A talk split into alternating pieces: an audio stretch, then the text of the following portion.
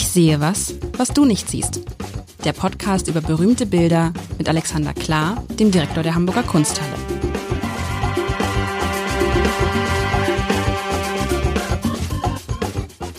Herzlich willkommen. Mein Name ist Lars Heider. Alexander Klar ist natürlich auch da und äh, du hast mir versprochen, lieber Alexander, vergangene Woche, dass wir was Surreales, dass du was Surreales mitbringst und ich find's gar nicht surreal, ich find's aber gut. Es ist ein Bild, was mich abholt in meiner Lebenswirklichkeit. Hervorragend. Ein, ein, und ein extremes Hochformat, sehr, sehr hoch, sehr, sehr hoch. Richtig. Ähm, ich weiß gar nicht in echt, aber also es ist ein, man stellt sich vor ein Hochformat und man sieht, was ist es eigentlich? Man sieht einen, also im Hintergrund sieht man eine, was ist es? Ist es ein Fen nee. Ist es ein Fenster oder ist es eine Schranktür oder ist es einfach nur eine Wand? Ich hätte gesagt eine Tür, eine, Eine sehr Tür. hohe Tür. Eine sehr hohe Tür. Du hast die Klinke ja, du hast die. Klinke, du hast recht, du hast recht. Die Klinke, die hätte ich jetzt nicht gesehen. Also eine hohe Tür. Und dann vor der Tür passieren zwei Dinge im Wesentlichen. Auf der von rechts kommt so ein kommen zwei Hände rein und die machen diese Schattenspiele, die man die meine Kinder gern machen, die wir alle gern machen, diese Schattenspiele, wo man mit den Fingern dann so was ich so Schwalben machen kann oder Möwen oder eben in diesem Fall ein Hund. Das heißt, man sieht den, man sieht die Hände und dann sieht man die Schatten an dieser, an dieser Tür. Das heißt, die Tür wird indirekt beleuchtet und da sieht man dann den Hund, der die, der bellt und die Zunge rausstreckt. Auf der anderen Seite sieht man im Halbprofil eine Figur reinkommen, den Schatten einer Figur. Mm, Diese Figur müsste jetzt, das ist interessant, das ist jetzt ein bisschen surreal. Sie könnte, wenn die Tür durchsichtig wäre, hinter der Tür sein. Sie ist auf jeden Fall nicht vor der Tür. Es kann es ein Schatten sein, der auf die Tür fällt. Also es kommt diese diese etwas komische Figur, die so ein bisschen, als ob sie so einen Schlafanzug anhat, so, so einen Mantel und mit einem riesigen kahl geschorenen Kopf und hält in der Hand, in der rechten Hand, eine grüne Pflanze mit Wurzelzeugs dran, also als hätte diese Pflanze gerade aus der Erde gerissen.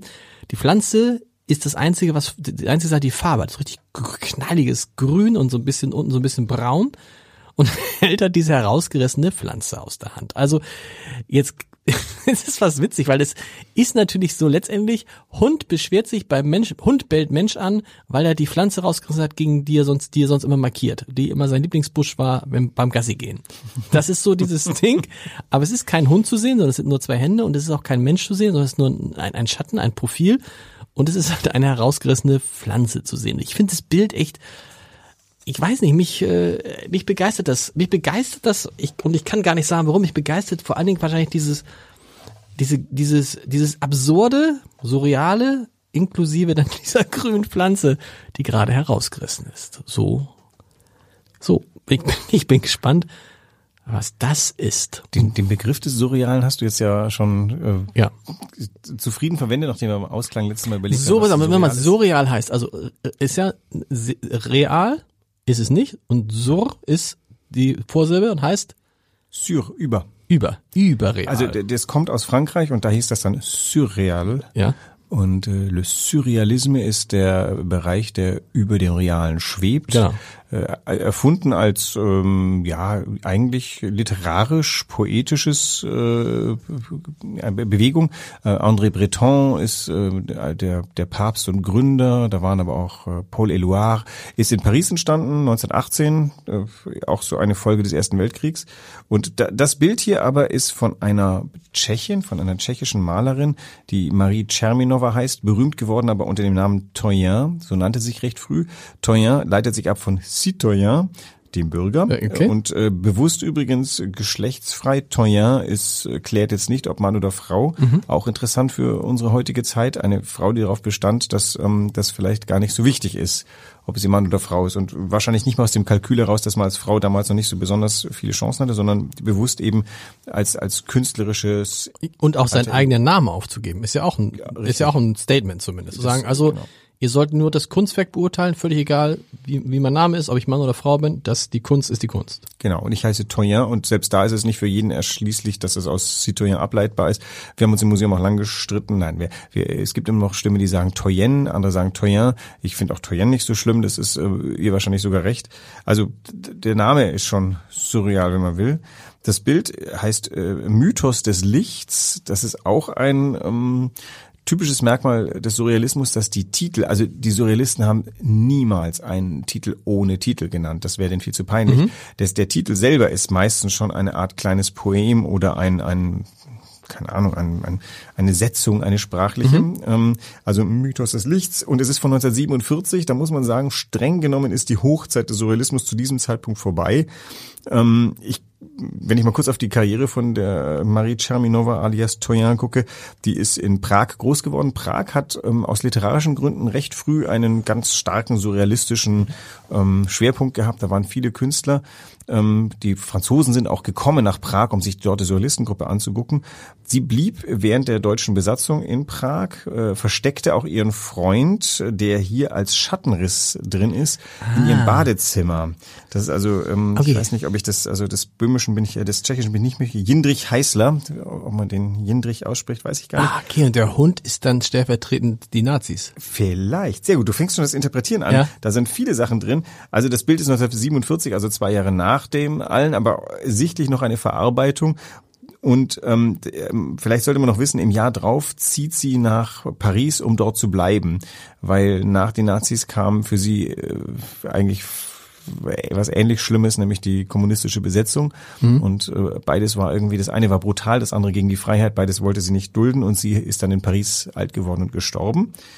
Und dieses Bild könnte so eine kleine Prophetie drauf sein. Es ist zum einen tatsächlich durch diesen Schattenriss von dem Jindrich Heißler ein Blick zurück. Der hat tatsächlich mehrere Jahre in ihrem Badezimmer gelebt, weil ja. er und überlebt ja und überlebt ja. hat. Die sind beide nach Paris. Er ist aber dann irgendwann gestorben, weil die Folgen des dieser Zeit haben äh, ja ihren Zoll gefordert. Und also das Interessante ist diese, diese Mischung aus ähm, autobiografischem, aber allgemeingültigen, denn dieses Bild strahlt zuallererst mal eigentlich so ein bisschen eine, eine sowas Unheimliches aus, oder? Diese geschlossene Tür, die mhm. ganz elaboriert ist, auf die dieser Schattenriss dieses Hundes, der auch ein Wolf sein könnte, ja. ähm, ein Hund, der auf jeden Fall aggressiv ist. Ja, der bellt diesen, genau. dieses genau. ähm, Ding an. Und ja, im Wortsinn ist da hier was entwurzelt. Das heißt, auch schon fast der Blick nach vorne, die Entwurzelung, okay. als hätte sie gewusst, dass sie den Rest ihres Lebens entwurzelt woanders zubringt. Und dann eben diese schattige Figur, die tatsächlich mehrere Jahre lang wie nur so ein Schatten im Hause war. Aber das, wieso lebte der im Badezimmer, hätte der ganze Zeit ja in ihrer Wohnung leben können? Das wäre keinem aufgefallen. Das, äh, so genau weiß ich das nicht, aber das ist ja oft so, dass auch versteckte jüdische Familien irgendwie schauen mussten, dass man sie eigentlich hätte jeden Moment jemand kommen können. Vielleicht okay äh, war das Badezimmer das Versteck und trotzdem, also er konnte nicht raus. Und selbst er konnte nicht raus, genau, genau, genau. Würde genau. ich sagen, ist das für zwei Menschen, ähm, ich weiß gar nicht, ob die ein Paar waren so richtig. Also äh, kommt, ja, bin ich jetzt überfragt. Die haben zusammen gelebt, die waren sehr, sehr gut befreundet. Ähm, wie gut kann ich jetzt nicht sagen. Und er eben Dichter, sie Malerin. Und das hat eben auch so eine künstlerische gegenseitige Befruchtung mit sich gebracht.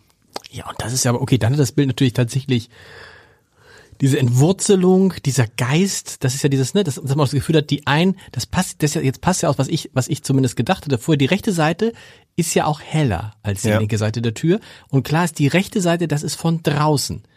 Die linke Seite ist von drin. Und das genau will sie dann da zeigen. Offensichtlich. Das, hey, das habe ich noch gar nicht bedacht. Weißt du, die rechte Seite ja, ja. ist, kann nur von draußen sein, sonst wird das, würde das Schattenbild ja nicht funktionieren. Korrekt. Also das ist der, von draußen bellt der Hund und drinnen sieht man den Schatten. Deshalb war ja die, meine Idee, dass es vielleicht eine Glastür ist. Ja. Wobei das nicht sein kann, weil ja unten über das Holz sich diese Figur auch, kann man ja auch sehen. Aber sozusagen das eine ist drin, das andere ist draußen und das, ähm, diese, diese Pflanze wächst quasi von draußen nach drin. Und sie ist ja auch vielleicht noch nicht von ungefähr so unter diesem, hast du es manchmal, wir haben das, wir haben es manchmal, äh, wenn wir in, in der Dusche, wenn wir unsere Dusche aufmachen, äh, die, die Fenster aufmachen zur Dusche, draußen ist so ein Rosenstrauß. Wenn man dann die, die, die, das Fenster wieder zumacht, klemmt manchmal so ein Stück von diesem Strauß da drin. Mhm. Dann befreie ich den. Und so ein bisschen ist es hier auch, als ob jemand die Tür zugemacht hat und irgendwie wächst das sozusagen durch. Trotz der Tür. Ja. Oder? In jedem Fall, äh, in jedem Fall müsste diese Pflanze ja schweben, weil sie wird ja getragen von einem Schatten, was genau. ja schon ähm, irrsinnig genug ist. Und du hast recht, also die beiden Schatten sind unterschiedlich. Der Schatten von dem Heißler und der Schatten von dem Wolf. Der Wolfschatten ist ein klarer Schattenriss, das andere ist mehr genau. so, als ob ein Geist einen Schatten wirft, oder durchsichtigen Schatten am Ende. Und ähm, gleichzeitig hält Ja, da, der da irgendwie das Gefühl, da, da, da ist irgendwas drin und dann der Hund schlägt an, vielleicht auch. Also der Hund schlägt an, weil da ist doch irgendwas. Das ist so ein Hund. Da können jetzt ja dahinter theoretisch äh, irgendwelche Schergen äh, von von äh, Ja. von, von von von der Gestapo oder der was Hund sein. kann auch ein deutscher Schäferhund äh, sein, genau. Ja, oder ein deutscher Offizier oder, Ja, oder ein ja, deutscher genau, genau, kann auch sein. Aber dann ist es natürlich, und das hat, ich finde, das hat diese Mischung aus, es hat ja auch was Unheimliches, weil dieser, diese, diese Gestalt sieht halt traurig und hoffnungslos zugleich aus. Ja. Und das Einzige, was er hat, was so ein bisschen Farbe im wahrsten Sinne des Wortes in sein Leben bringt, ist diese Pflanze, die aber rausgerissen ist, die offensichtlich ja nicht an diese Stelle gehört, sondern die auch nicht an diese Tür gehört, sondern die in einen Garten gehört, aber dieser Garten scheint weit weg und er, man hat das Gefühl, wenn er jetzt die, oh, jetzt komme ich aber ins Philosophieren hier, wenn er die Pflanze, er, er möchte die Pflanze gern rausbringen, aber er kann nicht, weil draußen der Hund lauert. Genau. Das weiß ich jetzt alles, weil du mir die Geschichte erzählt hast. Ja, wobei, ja, das ist natürlich die Frage. Hätte ich es nicht erzählen sollen, du hättest trotzdem so assoziiert. Ich glaube, äh, man kann natürlich, man, man sieht ja bestimmte Dinge, zum Beispiel, dass also Hund und der menschliche Schatten reagieren nicht aufeinander. Und dieses, diese Beziehungslosigkeit, das lässt ja auch den Startpunkt für viele Geschichten los. Tatsächlich hast du hier so eine Art Theaterstück, das du noch nicht verstehst. Ja. Und äh, das ist natürlich. Und ist auch wäre ein tolles Theaterplakat, ne? ja. Ist riesig, ist es wirklich so riesig groß in echt? Es ist 1,60 Meter hoch. Wow. Und aber 75, du hast vorhin gesagt, extrem überstreckt. Das ist, trifft ziemlich genau. Also Ja. es ist halt wirklich, diese zwei Türflügel sind da rein. Ja, wir hatten tatsächlich Schwierigkeiten, was für ein Bild wir denn eigentlich als Plakat nehmen sollen. Also das äh, Troyen stellt, äh, gerade in der Kunsthalle, stellen wir ihre ihr Lebenswerk aus. Das ist ähm, in Deutschland lang überfällig gewesen. In, in Tschechien ist sie schon ein Superstar. Also die Ausstellung war vorher in einer Nationalgalerie in Prag und ähm, hat also äh, war überfüllt die ganze Zeit und äh, geht hinter nach Paris und Hamburg ist sozusagen der der Ort, an dem man sie noch am meisten vorstellen muss, denn in Paris kennt man auch wiederum Troyen. Und ähm, wir haben uns gefragt, was für ein Plakat sollen wir nehmen, denn sie hat so unterschiedliche Dinge gemalt. Während der Nazi-Zeit wirklich auch erschreckende äh, Mondlandschaften der, der, der Betrübnis, davor ganz wirklich wilden Surrealismus, danach, ähm, also immer so ein bisschen melancholisch, wurde es dann immer abstrakter. Und wir haben aber gedacht, das ist doof. Es gibt kein typisches Bild und wenn wir sie vorstellen, stellen wir sie als Person vor und haben beschlossen, es gibt ein Foto von ihr aus den 30er Jahren Okay. und das ziert äh, die Plakate überall sichtbar gerade. Ähm, da blickt eine, die sieht so ein bisschen aus wie so eine, wie so eine Revolutionärin und das hat uns eigentlich am besten gefallen, weil sie in vieler Hinsicht das ist. Und die Bilder muss man dann ähm, sich angucken gehen. Die, die Person selber soll sie in die Kunsthalle locken, haben wir uns gedacht. Brillant, ne? Auch von, ich überlege gerade, wie sie es gemalt hat. Ja, dieses Gerüst der Dieses Tür, Gerüst, diese, die, ja. die Türblätter, wie diese da so schön. Ja, fand ich auch so dieses mit diesem, mit diesem, mit diesem, mit diesem, mit diesem braunen Schatten dahinter. Das ist schon und so viel dann zu äh, zu ähm, zu transportieren in so einem Bild. Es ist auch, es hat was furchtbar Strenges. Diese, diese Ornamente könnten genauso gut Gitterstäbe sein, aber das wäre irgendwie ein bisschen plump. Aber um dieses ganze ähm, klaustrophobische der, der vergangenen Jahre Ja. reicht diese Tür hier schon vollkommen. Die ist schon. Nein, größt hat, es, es hat ja, hat ja auch irgendwie sowas äh, gefühlt dreidimensionales. Du hast das Gefühl, die die die Pflanze kommt dir entgegen, weil sie so gemalt ist, wie sie gemalt ist, auch weil sie bunt ist. Und du hast dieses Schwarz-Weiß, finde ich, ist dann auch, wenn man jetzt das mit den Nazis weiß, dieses Schwarz-Weiß passt ja auch zu diesen zu diesen grauen Männern. So. Und ich finde dieses dieses Zerfließende dieser Figur, weißt du, dadurch, dass die, man könnte jetzt ja auch, die hätte ja einen viel genaueren Schattenriss von diesem rechten Mann malen können. Wenn du mal guckst, die Hand ist ja keine echte Hand. weißt du? Diese, ja, ist wie die Hand, Skulptur, die, die weiß. Skulptur, die, die Wie Skulptur, in Handschuhen. ja, was, was, diese Hand sieht ja aus wie so eine Tatze eher. Ja, ja, ja. So. Und auch unten dieser Manschettenknopf und so ist ja auch eher. Du meinst seine Hand, Entschuldigung. Seine Hand, ich nein, nein, nein, nein, nein, zu, nein, zu nein, der anderen ah, Hand, die Entschuldigung, ich äh, nee. vielleicht unbewusst als Frauen Die linke, ist ich hatte auch, ich habe auch recht. rechts gesagt, die linke. Ja, ja. Aber du guckst, es ist so eine, es ist, es ist eine Figur, die zerfließt. Ja, ja. Also geht ja auch so nach unten und das ist ja auch so dieses, also dieses ganze Leid dieser Figur, die da vielleicht seit, gut, ich weiß es jetzt, aber wenn man es weiß, ist es halt perfekt umgesetzt, ne? Das ist natürlich ein bisschen schade, weil die Frage ist, habe ich dadurch nicht viele andere Metaphern zerstört, die man genauso gut assoziiert? Na gut, meine erste Assoziation war ja, da ist, also, was habe ich denn gesagt? Da ist ein Hund, der bellt einen Mensch an, weil er eine Pflanze ausgerissen hat. Ja. Das ist ja lustig, weil ich dachte, der Mensch ist der Schuldige. Weißt du, der Hund Ja, ist ja. sauer, weil der Mensch die Pflanze Und ist rausgerissen der hat. Hund das Gefährliche und Der Hund ist das Gefährliche und wenn man so anguckt, ist es der Mensch auch, der Mensch klammert sich ja. Wenn du den, die Hand anguckst, hat man das Gefühl, er ist, ver, er ist verwurzelt. Das ist das Letzte, was er, ist. Die Pflanze ist eins mit ihm. Man hat das Gefühl, die Pflanze wächst vielleicht sogar aus ihm raus. Ja. Weil das ist ja keine, das die ist ja das keine Hand. An der ganzen Geschichte hier. Die ist das Pflanze ist das, die, die sich auch noch biegt und so im, im, im Wind, den, den es ja gar nicht geben kann im oder sich Treppenhaus. hinschlängelt zu dem Hund. Das Ganze hat, also der Surrealismus hat den Traum sehr geliebt. Da- Dali Mhm. hat funktioniert, weil er seine irrsinnigen Träume alle ähm, äh, auf Leinwand hat malen können. Also äh, Traum sei ja durch Psychedelisches herbeigeführt und durch einfach durch die Befragung, was nachts passiert ist, war eins der Themen des Surrealismus. Und ich glaube, das ist das, was auch den Surrealismus so, so populär macht, weil wir alle träumen und dieses Bild hat für mich auch so ein bisschen etwas von diesem Gefühl, ich bin mir sicher, ich träume nachts, ich habe aber leider keine Ahnung, was ich nachts träume. Ich kann mich an nichts erinnern. Ist es bei dir so? Ja, meine Frau kann sich an ihre Träume Das erinnern. ist, das ist dann, das ist, ähm, das habe ich neulich gelernt, das hat etwas zu tun, das ist, glaube ich, genetisch bedingt. 20 Prozent der Menschen können sich an ihre Träume nicht erinnern. Da- Oder irgendein Vitamin fehlt dir dann. Okay, Ist aber nicht schlimm, aber es ist halt so. Nicht schrecklich. Ich wache nur morgens mit dem Gefühl aus, dass gerade irgendwie, also äh, ich habe auch nicht oft schlimme Träume, aber ich wache manchmal morgens auf mit dem Gefühl einer totalen Verstörung. Und dieses Bild ist so ein bisschen so ein Bild von totaler Verstörung, weil nichts zueinander passt und ähm, aber trotzdem ein, ein das Unheimliche ist einfach mit den Händen. Aber es ist ja gar nicht, das Lustige, es ist ja gar nicht surreal, überreal, sondern es ist ja total real. Diese Geschichte ist es doch genau das, also es ist jetzt, die, die, die Art, wie das in der Kunst umgesetzt ist, ist Mhm. vielleicht surreal, aber das ist ja, eigentlich ist es sogar sehr realistisch. wenn es ein Theaterstück wäre zum Beispiel. Aber Ja. es ist ja keine Szene, du, du, aber es ist ja keine Szene, niemand schleppt in seiner Wohnung eine Pflanze herum. Äh, Das stimmt. Aber als Metapher, ja. ja. Ja, also man soll, glaube ich, auch den Begriff des Surrealismus einfach nicht missbrauchen oder über, über abnutzen. Das, das passiert, glaube ich, zu oft. Also am Ende ist gemeint eine, eine Szene, die, die einen an etwas erinnert, die, oder die vielleicht eine Situation, die anders vielleicht gar nicht so existiert. Das ist ja das Tolle an der Malerei, ne? Anders als bei der Fotografie. Die Malerei kann Dinge darstellen, die es halt nicht wirklich gibt. Und ich glaube, wenn sowas Fake passiert, News, wie wir heute sagen. Nein, Quatsch.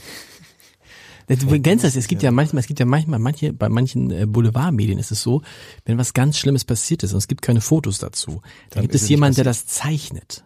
Damit du ein Bild dazu hast. So, und es steht auch noch, so stellt sich unser Zeichen. Das ist natürlich viel, viel dramatischer, als es aber ist natürlich Quatsch, weil das ist aber besser als irgendwie so ein Stockfoto, was irgendwie eine, Ja, das stimmt. Ja.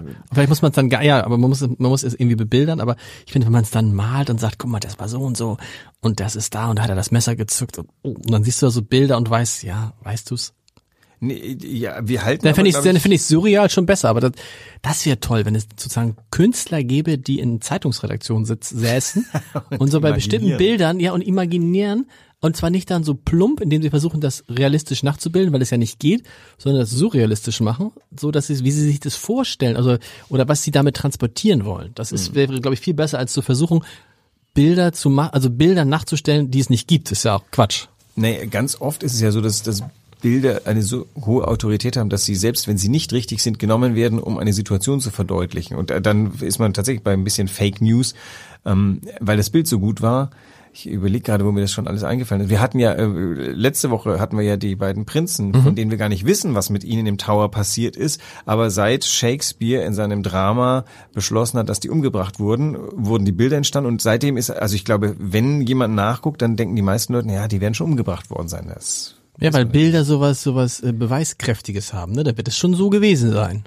Ja, plus sie, sie, sie triggern natürlich so bestimmte Dinge. Keine Ahnung, wenn ich noch meine Kindheit mit RAF-Fotos, da sah man dann auf einer Kreuzung ein Schräg, äh, die, ich weiß nicht, wer da entführt worden war, was die Schleier entführt, da stand dann ein weißes Auto halb schräg über die Kreuzung, irgendwie ragte ein Mensch raus. Und dieses Bild ist das definitive Bild von dem Ding. Das ist, an der Kreuzung ist so viel passiert, ähm, aber dieses Bild ist halt eben ausgewählt worden. Alle Redaktionen oder viele haben sich dafür entschieden und das ist heute ein ikonisches Bild dieser Situation. Hey, das gibt ja überhaupt nur einen Sekundenausschnitt von all dem wieder und kann gar nicht. Man glaubt, es fängt etwas ein, aber in Wirklichkeit hat es nur unseren Geist eingefangen, der jetzt quasi das so bewertet auf, sagen wir mal, mit diesem Foto im Hintergrund. Kennst du übrigens das Foto von dem Soldaten, der über die gerade sich im Bau befindliche Mauer Der springt? da sein Gewehr gerade. Kennst du, ne? Eine Ikone, ne? Ja. Peter Leibing, Ja. Fotograf des Hamburger Abendblatts, hat das gemacht.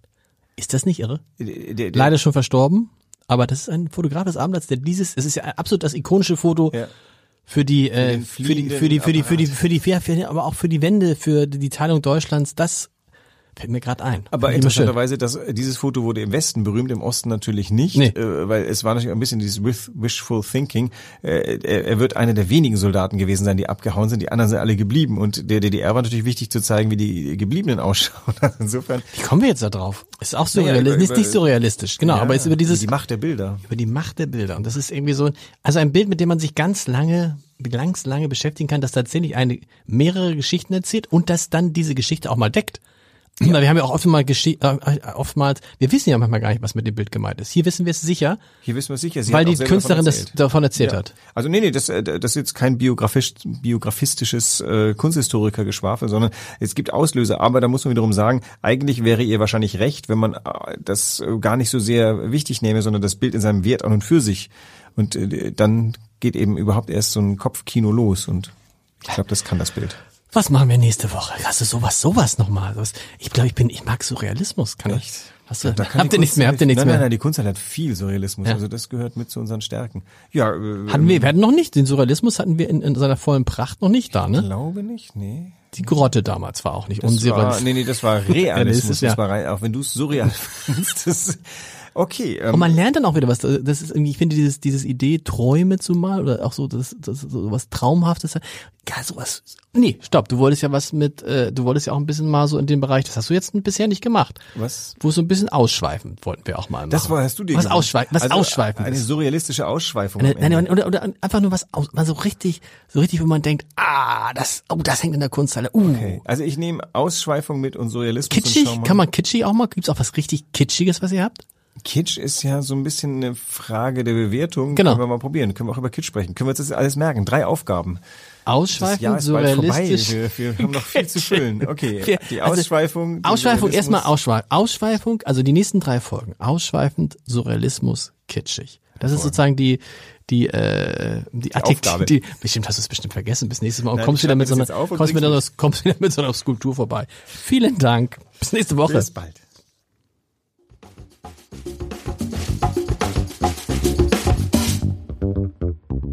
Weitere Podcasts vom Hamburger Abendblatt finden Sie auf abendblatt.de slash podcast.